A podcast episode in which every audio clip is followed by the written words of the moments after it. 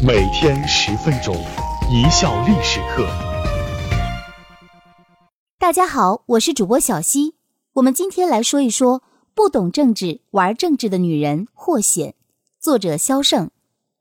霍显并不姓霍，出嫁从夫，他就跟着霍姓了。在古代，一个女人想要去玩政治，只有一条路，那就是踩在她男人的肩膀上。霍显的男人叫霍光。那来头就大了去了，他是汉朝名将霍去病同父异母的弟弟，汉昭帝皇后上官氏的外公，汉宣帝皇后霍氏的他爹，是经历汉武、汉昭、汉宣帝的三朝重臣，官至大司马、大将军。西汉中期，军权是掌握在霍家手里的。为什么说霍显狂妄自大、恶毒愚蠢呢？为什么说霍光确实是搞政治的料呢？霍显认为，他霍家势力这么大，皇宫就如同他家投资入股开的酒楼一样，酒楼的所有好处都该分他一份儿。当时汉宣帝刘询的皇后是他的原配妻子许平君，而且还生了一个儿子叫刘氏。霍显心想，如果让许平君的儿子当了皇帝，那以后还有他霍家啥事儿啊？所以在许平君怀上第二胎的时候，他就想把皇后弄死。让自己的女儿霍成君去当皇后。当时有个叫淳于衍的宫廷女医生，据史料记载，她是我国最早的妇产科医生，技术相当好。她的老公是一个宫里的警卫。这一天，淳于衍奉诏要去宫里照顾许平君，准备替她接生。淳于衍来到了霍府，跟霍显套了些近乎，告诉许皇后怀孕了，我要入宫去照看。又说：“老公啊，年纪也不小了，还是个宫里的警卫员，能不能拜托霍大将军关照关照？”霍显闻言，眼睛一亮，忙笑着说：“没问题呀，咱姐妹俩是啥关系？这点小事儿包在我身上便是了。不过我也有件小事儿要麻烦你，只要你在给许皇后的药里面放一些慢性毒药，神不知鬼不觉，任谁也发现不了。”淳于衍彻底懵了。杀当朝皇后可不是小事儿，可惜的是，淳于衍已经没有退路了。如果他不答应，是无法活着离开霍府。他只能硬着头皮应承下来。不得不说，淳于衍不愧是当时最好的妇产科医生，他还真把这事儿办到了。许平君在诞下一个女婴后，没多久就病死了。在古代的时候，生孩子难产而死的女人不在少数，但是许平君之死很是蹊跷。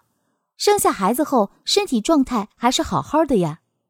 汉宣帝刘询大怒之下，把当时服侍许皇后的医生全部抓了起来，关进大牢，逐一审问。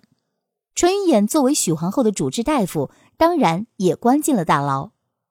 听到淳于衍被打入大牢的消息，霍显的心就乱了，连忙跑去找老公霍光商量，说：“老头子，出大事了！我想让咱们的女儿入宫去当皇后。”所以派淳于衍把许平君给毒死了。现在淳于衍被关进牢里去了，万一他招供，那咱家必被满门抄斩。你快想想办法，把那淳于衍从牢里弄出来吧。霍光乍对前面的事并不知情，听霍显说将出来，一张老脸吓得比纸还白。但事情到了这份上，霍光也没选择的余地了，马上入宫面君，对刘询说：“圣上。”皇后之死，臣等悲痛莫名。但臣认为这事儿还是不要追究了。皇后生前慈善仁爱，是后宫的表率。你要是认定她是被谋杀的，这无疑是向天下人说皇后其实并不仁慈，她是有仇家的，这才招来了杀身之祸。死则死矣，但若还要给皇后盖上个不慈的罪名，这罪过可就更大了。这才是搞政治的范儿。话说的冠冕堂皇，天衣无缝。刘询被他说服了，下令把那些关在牢里的医生都放了。刘询虽放了医生，却有自己的想法。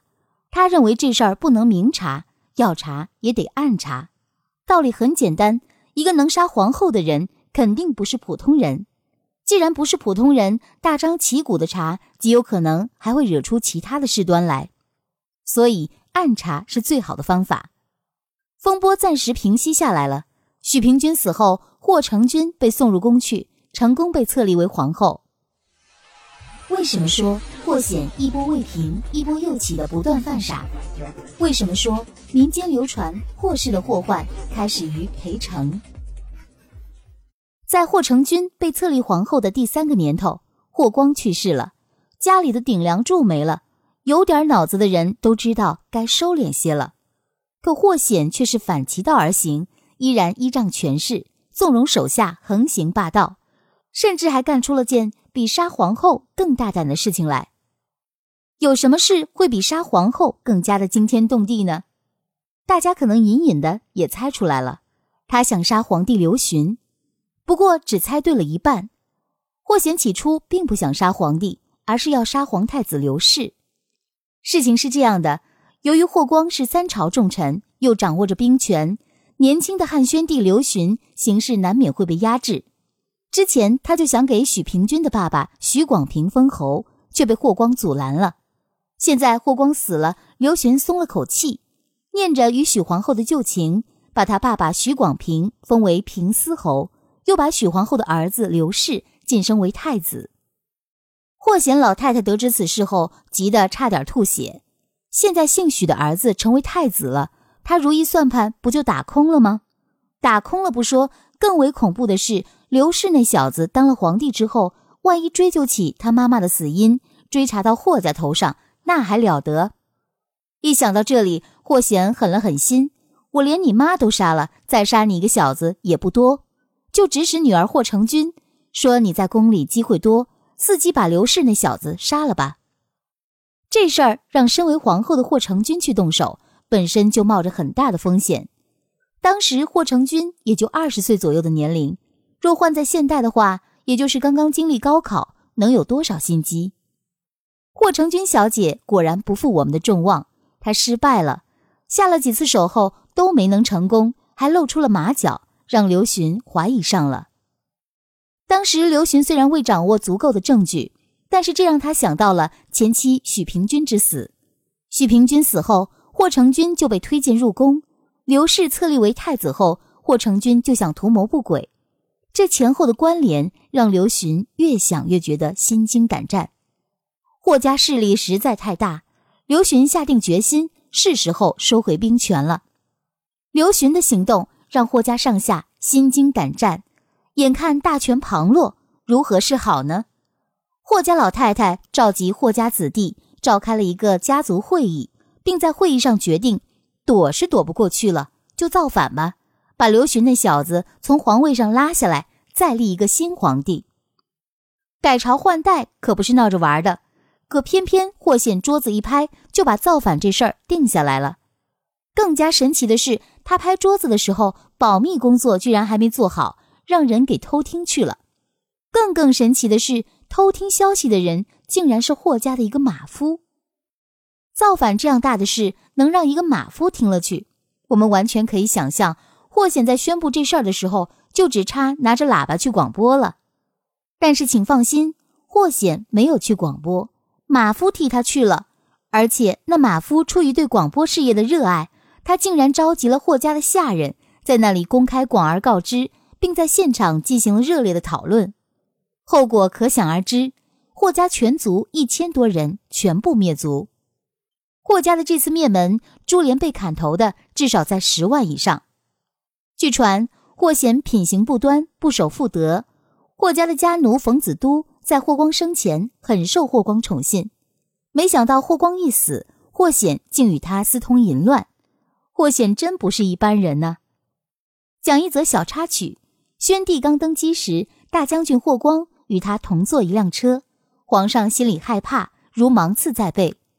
后来车骑将军张安世替代霍光，天子则安逸自在。感到非常安全亲近，民间于是流传：威势震动君主的人不可留。霍氏的祸患开始于裴城。感谢大家的收听，本节目由一笑而过工作室出品。